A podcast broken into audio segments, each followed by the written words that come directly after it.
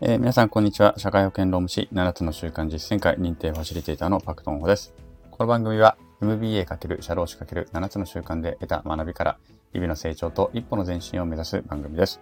えー、4月17日月曜日となりました、えー、もう夕方5時過ぎちゃいましたね。はい、えー、皆さんいかがお過ごしでしょうか今週も新しい週が始まりました。あ、正確に言うとね、1週間ってあの、何も言わなければ日曜日が最初の日なんですよね。だから昨日から本当新しい週が始まってるんですけれども、ね、なんか一般的にはやっぱり月曜日からって感じはしますよね。まどうでもいい話ではあるんですけれども。はい。えー、とですね、今日またですね、グロービスの同、えー、学友、えー、同期の方との対談をお送りしたいと思います。今日は、えー、対談をしていただいたのは、えー、藤村隆さんです。えー、っとですね、グロービスでは、あだ名がお父さんと言われているのかなと呼ばれてるらしいです。私読んだことはないんですけれども、あの、お父さんと呼ばれてる方ですね。はい。で、藤村さんとも多分ジョギングで最初に出会ったのかな。まあ大体ジョギングなんですけども、その後でも藤村さんが、えー、所属しているセクション、まあクラスですね。なんか合宿をやられ、都内でやった時にそこに私がフラッと、あの、なんか他のセクションの人でも遊びに来てくださいって宣伝があったので、遊びに行ってそこでまあ初めて初対面であったりとか、あと授業もいくつか同じになったかな。はい、という感じで結構あの、えー、そうですね。授業むちゃくちゃ一緒になったこともあるのかないのかなでも一個、あれだ。リアルクラスでね、同じ授業とかやったのでね、その分まやっぱり出会う機会が多かったのかなっていう印象ですね。はい。で、えっと、あだ名がね、お父さんと呼ばれてるように、本当にお父さんみたいな感じの人です。多分、グロービスの中ですすごくですね、あの、安心感を与えてくれる存在なのではないのかなというふうに思っております。ちょっとそういう話もね、対談の中でしましたけれども、すごく安心感を与えてくれる方なので、グループワークとかやっても多分そういう役割をされていたのではないのかなというふうに感じているところであります。はい。ということでですね、今日はね、今日また結構長く喋っちゃいましたね。えっ、とね、49分とか喋っちゃったんで、いい加減この話を、私のこの前振りをとっとと終わらせた方がいいだろうということで、早速対談の方に話していきたいと思います。二人ともお酒飲みながら、まあ、居酒屋みたいな感じでお話を、楽しくお話をしました。はい、それでは聞いてみてください。本編スタートです。じゃあ、ここから行きましょう。はい。では、今日のゲストは藤村隆さんです。よろしくお願いいたします。よろしくお願いします。よろしくお願いします。はい。えっ、ー、と、じゃあ、まあ、とりあえずは、卒業の、あれ、決定の通知来ましたよね、多分ね。あ、そうですね。昨日買うとついぐらいに、あの、G メールで入ってましたね。ついに来ましたね。はい。はい。あの、通知も届くんですか？郵送も届くんですか？郵送は届かないああのですね、えっ、ー、と、郵送は、えー、えっ、ー、と、補助金っていうか、あの、うん、教育の助成金あるじゃないですか。うん、あれの中に、はい、えー、入、卒業確定みたいな、なるほど、なるほど。が中に入ってまして、なるほど、なるほど。それの後にメールがなんか届いたかな。なるほど。教育訓練給付金をもらう、その書類として来るわけですね。そうです。修了学費取得証明書っていうのが、こう、と、届きます。はい、入ってましたね。そうです。はい、りました。まあ、いずれにしろ卒業おめでとうございます。お疲れ様でした。ちょっと乾杯します。このです。ありがとうございました。お疲れです。あ、お疲れ様です。いやどうどうですか？卒業してみて。いやまあ最終授業僕3月の20日過ぎぐらいだったんですけど、うん、もうそこからちょっと一月間経ってしまったんですが、ちょっとふぬけ状態になっているような気がして、あの逆に焦ってますね。卒業してからの方がなんか焦ってますね。ああ、なるほど。それは、その焦りっていうのは何何ですか？やっぱり、まあまあ、一つはそのアサイメント、週末の土日アサイメントがなくなってしまって、うん、まあ、別にやることがなくなったわけではないんですけれども、うん、えー、卒業が決まって、これあの、何かしなきゃっていうなんか、使命感的なものがやっぱりあって、何かやらないとみたいな、まあ、今までそのアサイメントに時間を使ってましたから、その時間を何か有効に使わないとっていう気持ちがやっぱりちょっと強いですね。なるほど。そうですね。はいそっか。あ、そうか、そうか。というか、先にあれですね。藤村さんの自己紹介をいただかなければいけなかった。ごめんなさい。まずじゃあ、ちょっとすみません。自己紹介簡単にお願いします。あはい、あのー、藤村隆と申します。えー、と一応21期セクション O で、えー、です。で、まあ、仕事の方とか言ったりですかね。仕事は私はあの住宅の、えー、資材のメーカー、インテリアとかを作っているメーカーに勤務してまして、えー、ずっと仕事は営業職をやっております。はい。そんなとこでいいですか？はい。まあ、あの、あのはい。あ、どうぞ。今年は差し支えなければ、おいくつでしたっけ？年齢、今50歳です。50歳 ?50 歳。私の2つ上か3つ上？私、今年51とかになる年あ、そうですね。今年51なので、1972年生まれですね。なるほど。私が、はい、学年でいうと私は74年生まれの学年なので、あはいはいはいはい。2つ上ですね。1年生の時の3年生みたいな感じですね。はい。まあ、ブドウビスで言うと、お何パーセントでしたっけ ?50 ぐらいだいぶ少ないところですね。あのだいぶ少ないですよね、どちらかというと。誰かの、誰かとの対話でも話しましたけど、ブロービスのアンケートで45歳以上で勝手にくくられる年です。あの、ざっくりくくられるっていうね。ひとまとめかいっていうね。そうそうそう。散々細かく分解しろとか授業では言うくせに、で、ざっくりまとめられる年代です、我々は。なるほど、なるほど。はいもうずっとグロービスの人にあのいつも苦情言ってるんですけど。苦情言ってね、いやいや、本当ね、今、あのリスキニングってあの学び直しって言ってるぐらいですから、50になっても60になっても、最高年齢って何歳ぐらいいるんですかね、グロービスって。どうなんでしょうね、60歳以上の方は結構いますからね。ああ、なるほど、なるほど。まあ、結構っていうわけ、全体で言えばそれはもちろん多くはないんでしょうけど、でも60歳以上の方は、うちのセクションもう一人かな？もう一人、二人、お二人か、一人なのかわかんないけど、いらっしゃるし、うん。素晴らしいですね、本当ね。いや体力ないとできないですしね。ないですね。そうなんですよね。しかもうちのセクションの方はアメリカから参加してましたからね、ずっと。うんうんうん。いらっしますね。はい、時差の問題もあるわけじゃないですか、授業を受けるにしてもね。うんそうですね、日本時間で受けなきゃいけないから、そうなりますよね。結構早朝とかなのかな、多分はいはいはいはい。すごいですよね、本当に。さあ、ではそんな藤村さんではありますが、はい。どうどうでしょう？まあ、終わってみて、ちょっと今、焦りというか、そんなお話もされてたんですけれども、はい。うん。まあ、まずは、じゃあ、やっぱりあれかな、グロービスの入学の動機というか、はい、きっかけ、まあ、多分クリシンから始まって、クリティカルシンキングという授業から始まって、みたいな話にはなるかもしれないんですが、はい、その辺のきっかけって何があったのかお聞かせいただけますか？はい。まずあの私のグロービス、グロービス歴と経過、まあ、あの本科2年間でしたけれども、えーと、単価、実は僕1、1年半やってまして、3年半かけて、えー、卒業したみたいな形なんですね、実は。で実はあの、えーと、単価は、今私の東京校なんですけれども、スタートは東北に単身赴任、仙台に単身赴任しているときに、えー、グロービスに知り合い、そこからスタートしたというような形です。でそれはななんで、なんで行こうと思ったんですか？そのだから単身赴任をしているときに、行けようと思った理由、40何歳ぐらい、40、だから3年半前っていうことは46歳とか？そうですね、46ぐらいちょうど仙台に単身赴任して2年ぐらいしたときに、まあ、私はあのずっと営業職でもう20、20年以上か、23から勤めてるから27年ぐらいもう営業ずっとやってるんですけれども、やっぱりずっと営業ばっかりしてると、なんて言うんでしょう。まあ、営業って基本的にあの、えー、同じことの繰り返しをあの毎月毎月やっぱりやっていくので、うん、えー、まあ、お客様とが変わったりとか、えー、する仕事もやっぱりキャリアアップしてくると変わってくるんですけど、基本的にまあ一緒なんですね。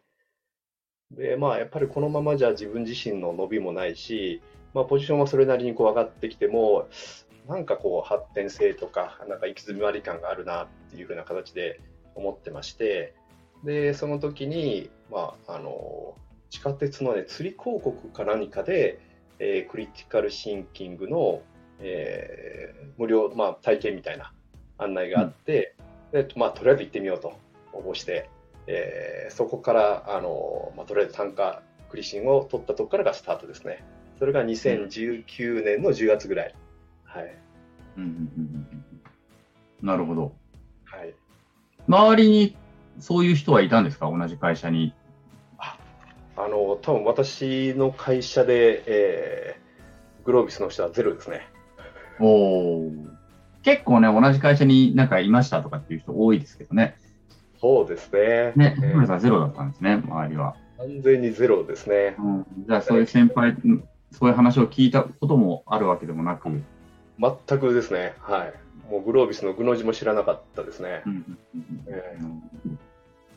えで単価行った仙台の時のメンバー、まあ、今もつながっているんですけれども、うん、そのメンバーがすごくやっぱり良くて、あこのメンバーと一緒に、えー、学びたいなと、まあ、その時はもう全然本格的なくてで、えー、単価を2つか3つぐらい取ってで、えー、あこのまあ本科もいいかなっていうふうなことを考えていたんですけれども、まあ、ちょっとあんまり金額も大きいので、えー、あまり踏み切るつもりはなかったんですね、実は。うん、はい、うん、で、最終的に踏み切るきっかけになったのが、あの実はうちの息子がその時大学受験を受けるというタイミングで、はい。ねでまあ、うちの息子はすごく、まあ、あの人変わったようにすごくまあ勉強頑張ってたんですよね、子供が。はい、で、その姿を見てて、やっぱりちょっと、親父もなんかやらなきゃなっていう、ちょっと、逆にこうプレッシャーを受けたというか、子供の頑張りを見てると、ぱり自分自身もやっぱり、えー、もっと成長しなきゃっていう気持ちになって、じゃあもう本格受けようってことで、えー、2020年の5月ですかね、一番だから早いタイミングでちょっと出願をしたみたいな形でした。なるほど。息子さんに影響を受けたんですね。うん。いいですね、その関係も。そうですね。もう私ずっと単身赴任してて、もう14年ぐらい単身赴任なんですね。で、子供があの男の子2人いるんですけど、まあ、今、上が大学4年生で、えー、下が高校3年生。でもずっともう本当もう彼が、彼らが4歳とか8歳ぐらいの時にから家出てるので、子供を年間で会う日数って少ないんですけれども、まあ、それでもやっぱり、あのまっすぐ 育ってくれてるので、すごくまあありがたいなっていうふうに思ってますね。あいいですね。あの、なんだろう、父親でも母親でもまあどちらでもいいんですけれども、自分のそのやってる姿が子供に影響を及ぼすかもしれないっていうふうに思う人はたくさんいるし、私も結構そういうふうに思ってましたけど、逆に子供の頑張りに自分がこう影響を受けて奮起していくっていうのは、もしかすると子供からするとそれってすごく嬉しいかもしれないですね。なんか、ね、なんか自分が頑張ってて、うちの父親とかも私が受験勉強してる時も、まあ頑張れとは言ってくれたけど、大体別に、じゃあ父親が何か勉強頑張ったかっていうと、そんなこと全くなかったし。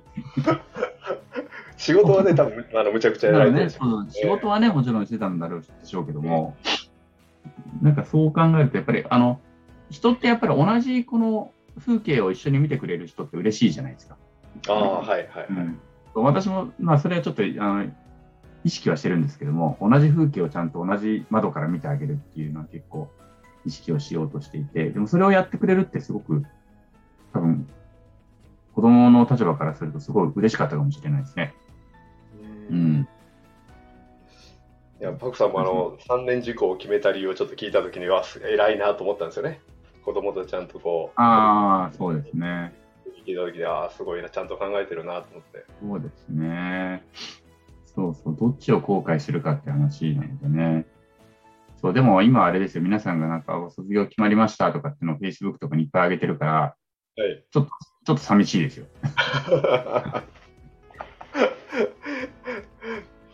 いやいいや、けど、まあまあ、あの、長くやってるとそれだけつながる人も増えるでしょうから、あの、22期の人とか、23期の人とか、え意外とでもね、この間初、初授業でしたけど、20、はい、あの、キリ州にしてからのね、初授業でしたけど、はい、やっぱり、ね、あの知り合いすごいぐっと減るので、うんうんうんうん。アウェイ感はありましたね。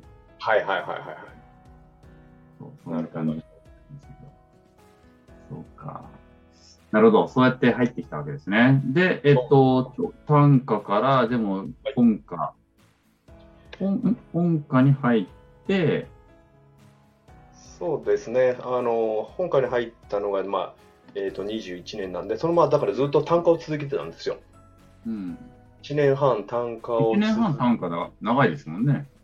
あのなんかね、本当は単価って1年なんですけれども、うん、な何かの制度で1年半まで伸ばせて、で最終的に、えー、入学する前、2020年の10月に東京に移動になって、でそこからも東京に来てからも単価を続けて、で、4月に本科に入学したと。21年の4月に本科に入学したって感じですね。その本科をに行くっていう決定的なそのきっかけっていうのは、その息子さんとかのやっぱ勉強がきっかけですか？決定的には。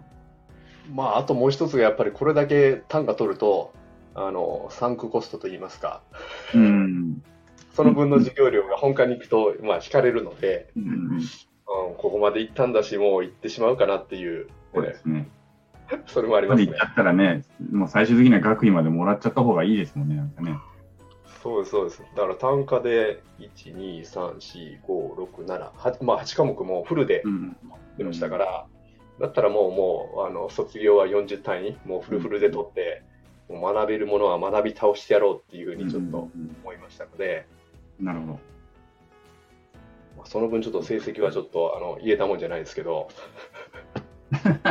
まあでも、あのー、成績云々っていうか、多分藤村さんからすると、やっぱり最後のケンプロが多分一番ね、後から、まあ、お話聞こうと思ってますけど、多分最後のケンプロがすごく一番のなんか成果だったのかなっていうのはちょっと勝手に思ってあれあれはしてるんですけども。はい。ねまあ、成績はもう自分が満足するかしないかだけの話なので。そうですね。けどやっぱり気になりますね、評価っていうのは。まあそう、まあね、それはね、数字とかあの記号で出てきてしまうんでね、やっぱり気にはなりますね。はい、それは確かにあの、質量のあの発言点もやっぱり気になりますし。なるなる なるなる。確かに見ちゃいますよね。見ちゃいますね。あの、ななんでとかと思っちゃいますもんね。そういうこと。今日の発言良かったはずなのになっていう。わかります、わかります。他の人のより絶対俺の方が良かったはずなのにとか思うところありますね。ありますね、ありますね。うん、なるほど。でそうやってやって、まあ、入学した、まあ、グローブスなわけなんですけれども、まあ、で会社でも特にまあ、会社でも周りにやってる人はいないし、で、つまり会社でもそれほどそこに対して何か望まれているような雰囲気はあまりなかったということですよね。そうですね。えー、あまりその、まあけど私、えーまあ、会社に言ったというか、やっぱりその自己啓発とか人事評価の時に自己啓発みたいなところ、自己記入欄あるんですけれども、うん、そこにはやっぱりちゃんと自分で書いて、別に会社は気にしなくても自分自身でこう自己研鑽なりはやってますよっていう、まあ、アピールじゃないですけど、そういうのはちょっとちゃんと書くようにしましたね。なるほど、なるほど。ええー、その会社に対して内緒にしてる人ってすごく多いと思うんですけれども、はい、多分そこってあのアピールじゃないですけど、言った方が僕はちょっといいんじゃないかなっていうふうに、個人的には思ってます。うん、そこはね、なんかね、こそ弁にしたいいう、ね、気持ちは分からなくはないですけどね。そうですね私も社労士の勉強してる時とかってほとんど周りに言わなかったですね、やっぱり。ああ、はいはいはい。今も実はグロービス言ってることもあんまり周りには言っていないです。本当に近い人には言ってないんです。あ、そうなんですか。バクさんってバクさんの今会社じゃないですか。会社のあのメンバーに言ってないと。言ってないかな。うんうんうん、まあ、ちらっと言ってるけど、あんまり大大々的には言ってないです。はいはいはい。だから言わない理由ってあるんですか？いや、なんかこっぱずかしいというのと、まあいろいろ、なんかその、そうですね、こっぱずかしいっていうのと、まあなんかいろいろやんや言う人間も中にはいるじゃないですか。そんなの取っても意味がないとか言う人間も出てきたりとかするので、そういうのがめんどくさいので、まあ取ってから言おうかなっていうのが。なるほど、なるほど。うんあんまり言わないですね。取って結果出してから言おうかなっていう感じですかね。なるほど。その辺は、ね、タイプによりよると思いますけどね。言っちゃった方が燃えるっていう人もいるし。はいはいはいはい。プレッシャー、自分自身にこうプレッシャー与えるみたいな感じですかね。うん、そうなんですよ。えーで、まあ、こんな、そんな感じで、まあ、通われて、2年間、まあ、1年半参加生活をして、2年間本科生の生活をしてきたわけですけれども、はい。2年間、どうでしたか？もう一言で言って。一言で言うと、苦しかったことも楽しかったこともありますけど、やっぱり終わってみたらやっぱ楽しかったですね。うん、あのーまあ、クラス、まあ、やっぱクラスメンバーかな。あの、本当多くの人に、これだけ多くの人に知り合える。で、かつ、そんな表面上だけじゃなくて、結構こう、近いというか、ね、こう、つながれる人が増えた、えー、仲間が増えたっていうのは、本当ありがたいなと思ってます。なるほど。そうですね。まあ、我々の年で言うとね、もう結構おっさんなわけですけれどもね。そうです、そうですね。大体もう自分の事業界内とか、まあ、過去の友達をつなげてですけれども、こうやって新たに、特にいろんな業界のいろんな考え、まあ、いろんな年齢の人とつながれることってもうほぼないんじゃないかなって思うんですよね。まあ、特に僕なんてもう50なんで、えー、でそれがまあ強制的にある意味こう つながれるわけじゃないですか。クラス取ったり、グループワークをやったり。ね、こんな機会って本当めちゃめちゃ価値があるなと、ね、うん、思いましたね。ね私も、うん、その大企業で働いてる人ってほとんど出会ったことがないので、はいはいはいはい。誰もが知ってる名前の企業で働いてる人と出会う機会ってほぼなかったので、はいはいはい、なんかみんななんかサイサインもらおうかなって最初の頃思ったぐらい、すげえ有名じゃん、その会社みたいな。はいはい。わかります、わかります。えー、俺、それ使ってるけど、その商品みたいな。はいはいはい。わかります、わかります。なんか、本当サインもらおうかな、みたいな感じの。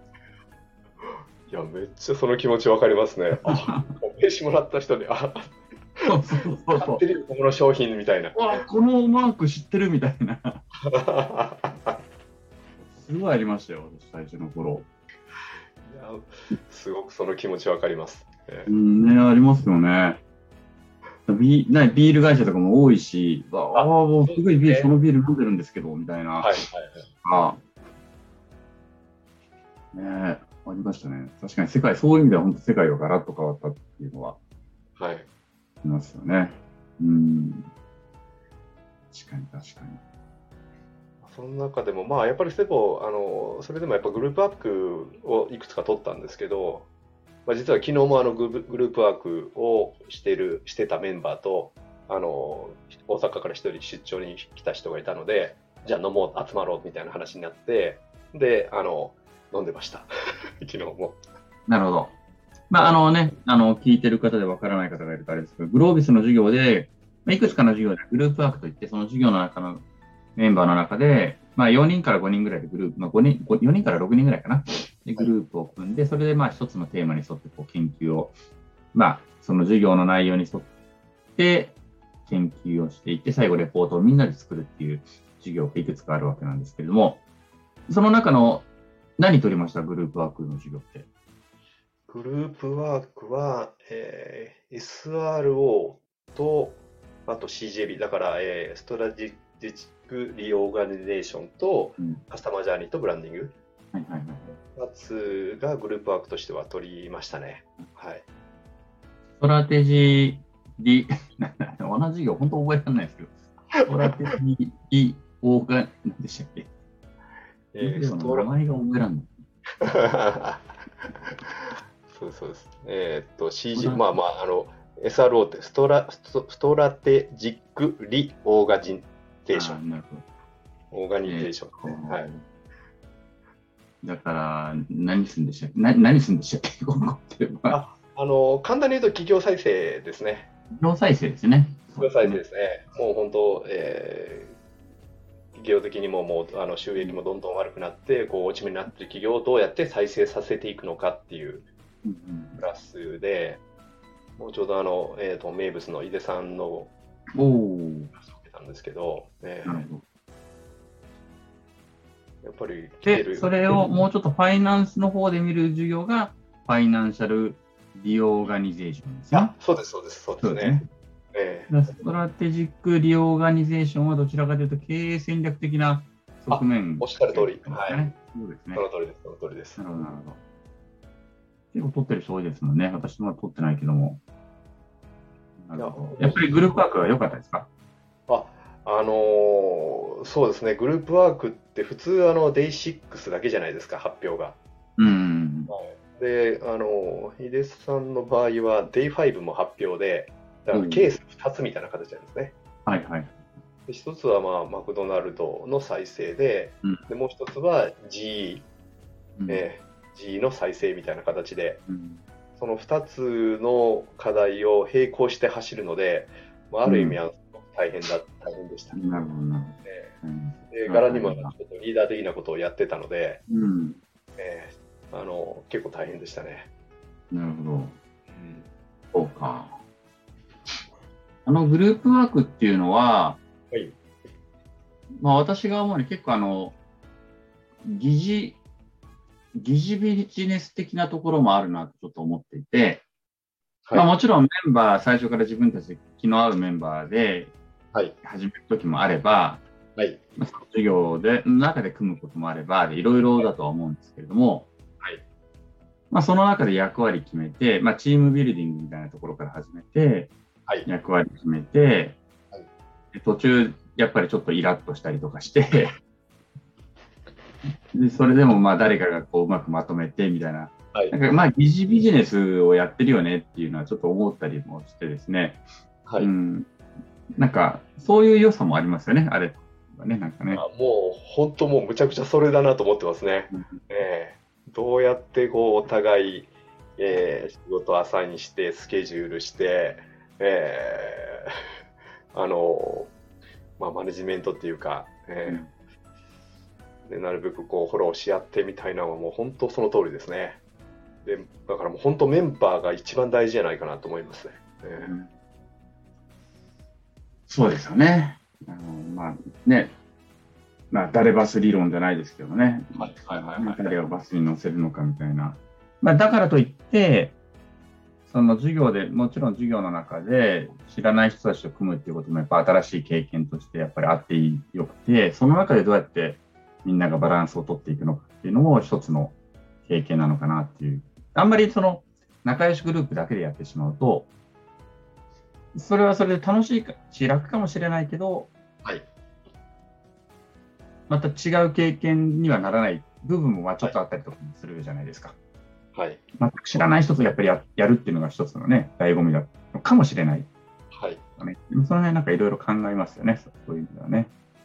そうですね、えー、逆にあの知らないメンバーの方が、やっぱりなるある意味お互いこう、えーまあ、牽制し合うんじゃないですけれども、お互いちょっとやっぱりこう、えー、いいチームにしていこうっていうような気持ちも働きますし、うん、逆に知らないメンバーの方が僕はちょっとやりやりやりやすかったですね。なるほど、えー、そういうメンバーの中で藤村さんがそのさっきね、リーダー的な存在になってっていうことなんですけども、やっぱりちょっと安心感あるんじゃないですかね。藤村さんが例えばそこでリーダー的にいてもらえると、はい、から結構安心感はあるのかなっていう印象はちょっとありますね。ありがたくて、よくそういうふうに言っていただけることがあって、うん、まあ、今回のケンプロのメンバーでもこう、まあ、ちょっとこう精神的なこう支えとか、うんうん、そういうふうに言っていただけたので、まあ、僕自身そんなにもうあのガリガリ、えー、何かしらすごくスキルがすごいわけでもやっぱりないですし、えー、けどやっぱりメンバーになんとか貢献しようと思った時になんか足らないところは見えるんですよね。あここの時にこういう発言とかこういう雰囲気にしなきゃみたいなのは自分自身パッとこう見えるので、まあ、そこにそういうコメントを入れたりとかフォローしたりとかそういったところはなんかあのあの気づきやすいというか、えー、多分そういったところが皆さんがそういうふうに思っていただけて、まあ、助かったとか、えー、安心できたっていうふうな形で多分言ってもらえるんじゃないかなっていうのは自分あの思ってますね。はい、うん、なんせあだ名お父さんですもんね。あのえ それ仙台の時にある人が僕のことをね、父さん、父さんって言ってたんで、で、あの、入学の時にあだ名を決めるじゃないですか。はい、はい。それまで本当に何もなかったんですよ。あの、うん、あの決まったあだ名みたいな呼んでほしい人もなかったし、はい、じゃあもう父さんでいいやと思って、どうせ多分あの、年齢上の方だろうなと思ったので、あじゃあもう父さんでみたいな。はい。父さんですね。そうあ、そうだ、から同じセクションののすけさんと私、カスタマージャーニーと同じグループはいはいはい。で、多分インタビュー、ミスタードーナツのインタビュー。あ、受けましたけど。そうですね。あれ、同じ、私同じグループだったんですけど。あおお父さんは僕やっときますよって感じになった。やっときますよ。確かに、でも本当に、あの、のすけさんとかのすけくんとかって、本当に実際父親ぐらいの年齢でもおかしくないです、ね、そうですね。あれまだ20代かな。20代後半だから。20代ですね。本当に実際親子関係でもおかしくない年がね。その通りですね。あのちょっとだけのすけの話をすると、はい、えー、やっぱり同じセクションで、で最初グループリーダー決めるときに、まあ、最終的にまあいっぱいこう人数あの手が上がったんですけど、のすけがリーダーになったんですね。うん、で、彼が持ち込み確かゼロで、で、かつ転職したばっかりで、うん、で、かつリーダーやるって言ったので、あ、これはちょっとまずいなと。じゃあ僕サブリーダーやりますって言って、なるべく彼のフォローしようと思って手を挙げて、初代はあのサブリーダーをやってました。なるほど、そういう関係があるんですね。そうですね。あれ、そっか、彼はゼロ、ゼロで、単価ゼロで来たんだっけ？そうでしたもう、もう、あの、だだからだいぶ大変だったと思いますよ。ね、ずっと3でこう来てたと思いますよ。そうなんですね。それは大変だ。へえー、なるほど。結構だから、カスタマージャーに一緒になったんで、その後、あの何度か飲み行ったりとかもしてますけども。ああ、はいはいはい。はいはい。ね、気のいい青年で。そうですね、ナイスガイですね。僕も大好きです。ね、妹は。ね、そうそうあの、気温の感じ方が私と全然違いますけどね。な何の寒いと思ってるのに、彼は暑いっていう。あ、はいはいはいはい。基本暑がり。私はその気温の感じ方が全然違う。それね、夫婦みたいね。そうそうそうそう。暑いと寒いみたいな。彼だけ半袖みたいな。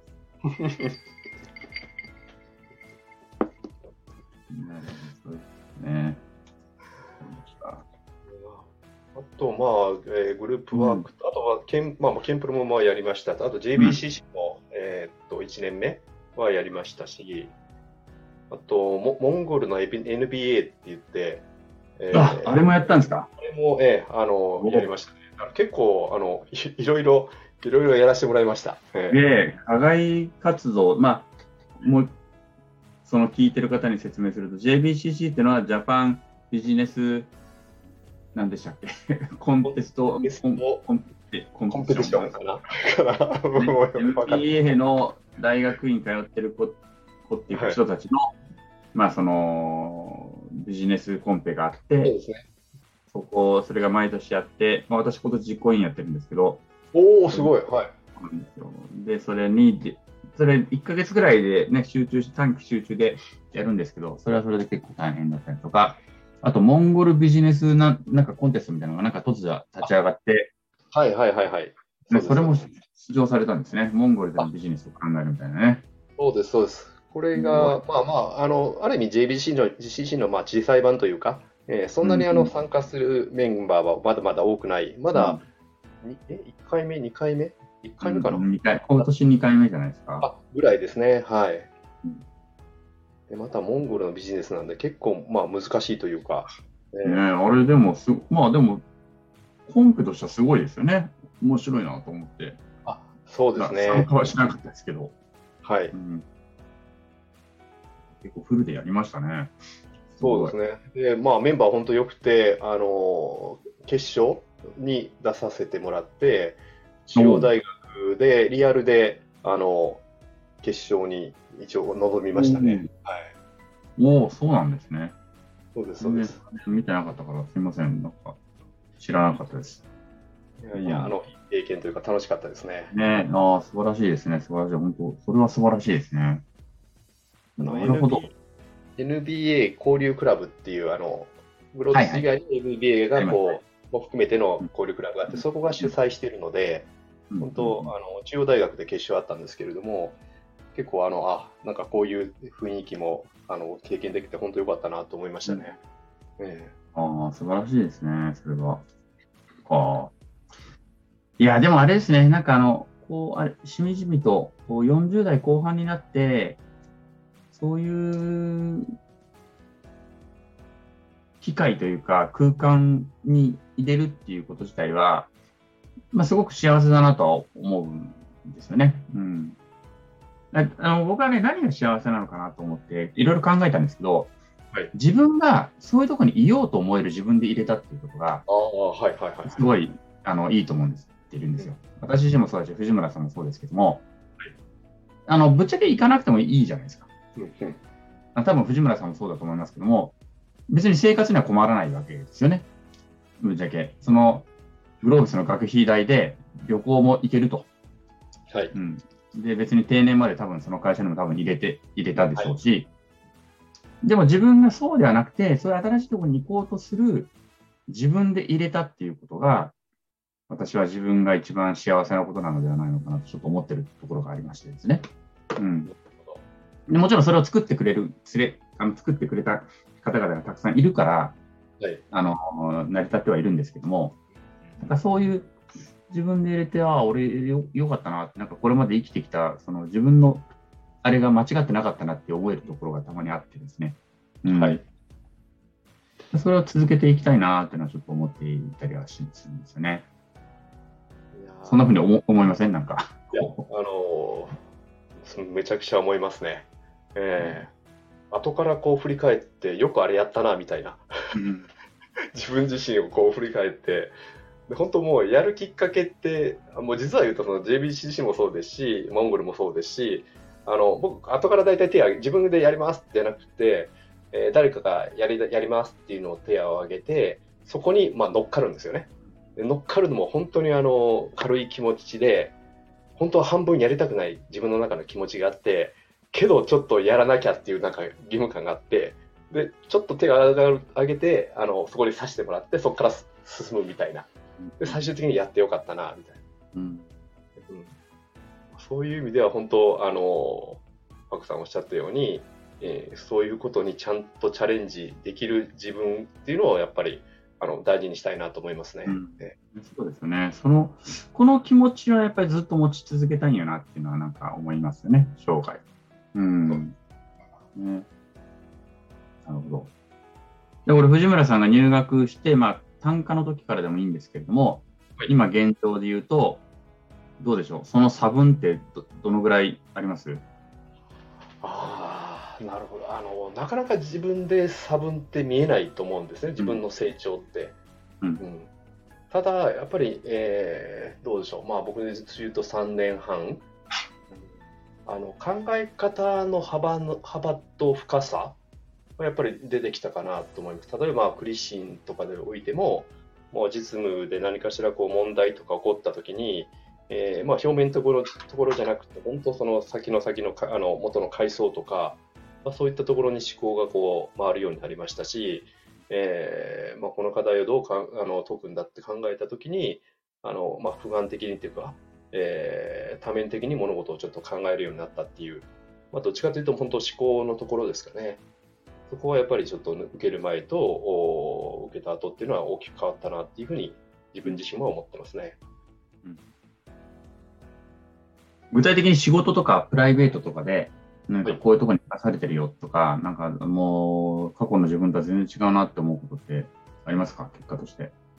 そうですね。過去の自分と違うところ。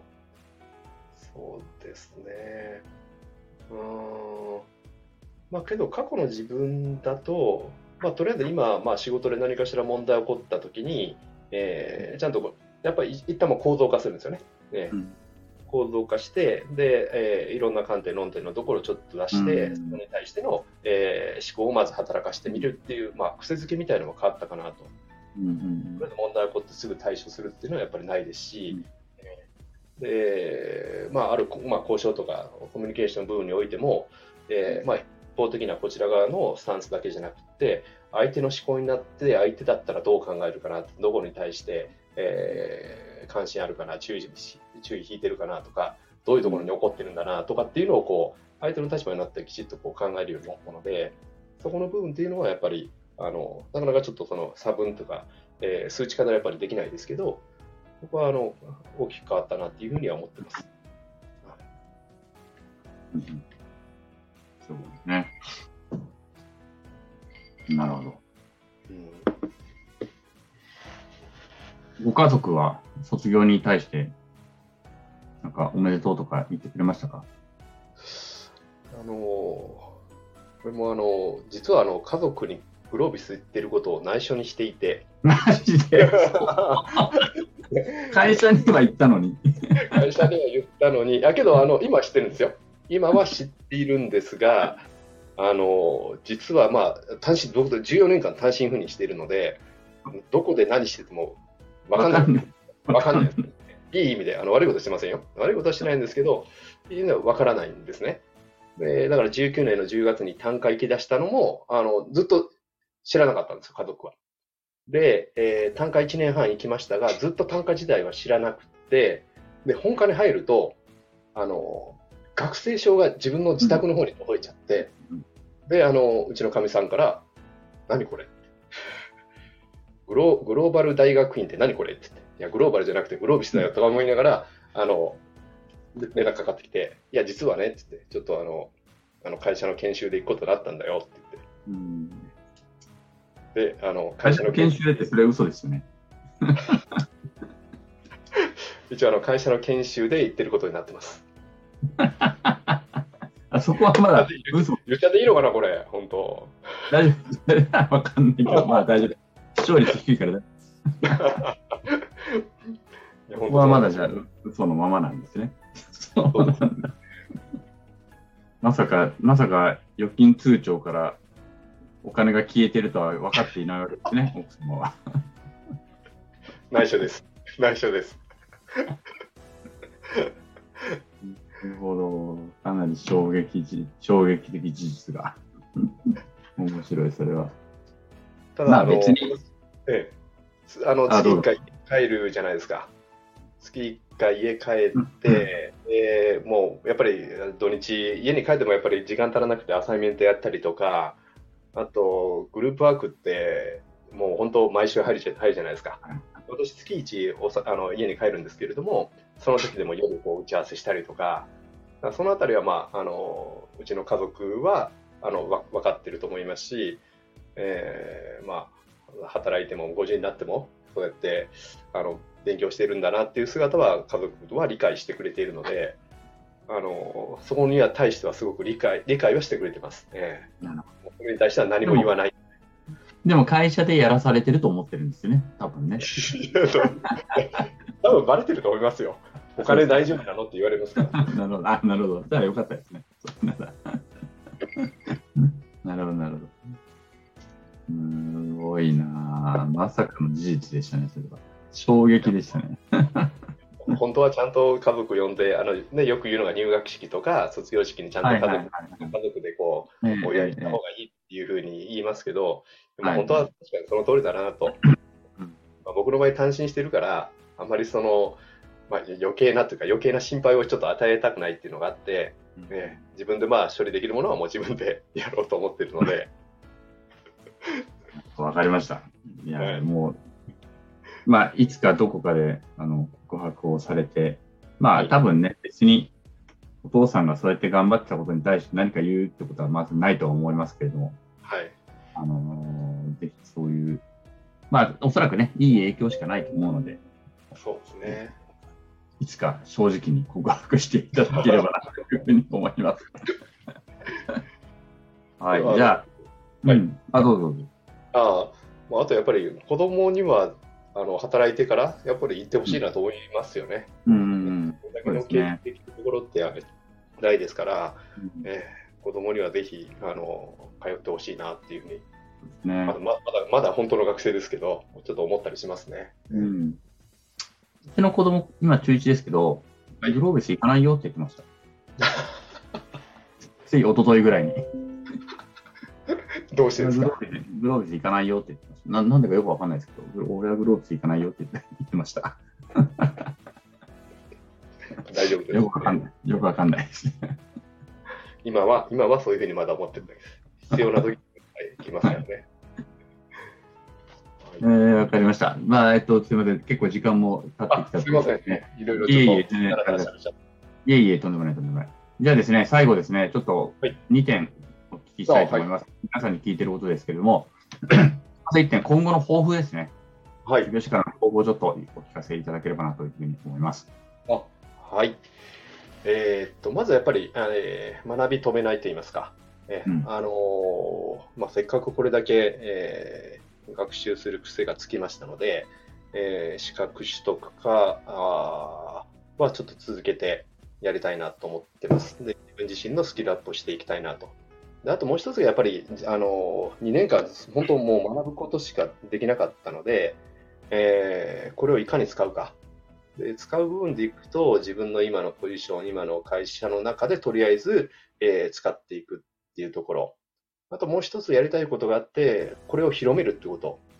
で、まあ、社内にグロービスの人間、あの通ってる人間は誰もいないって言ったんですけれども、やはりあのなかなかグロービス来れるっていうのは、あのそれなりにやっぱり恵まれた人だと思うんですね。えー、だったらちょっとこういうのを広めるというか、こういう考え方を、えー、自分の会社の社内、まあ、特に若い人ですね。若い人にちょっといろいろ教えたいなっていうふうに思ってます。はい、はい、なるほど。ちなみに資格はどんなことを念頭に置いてるんですか？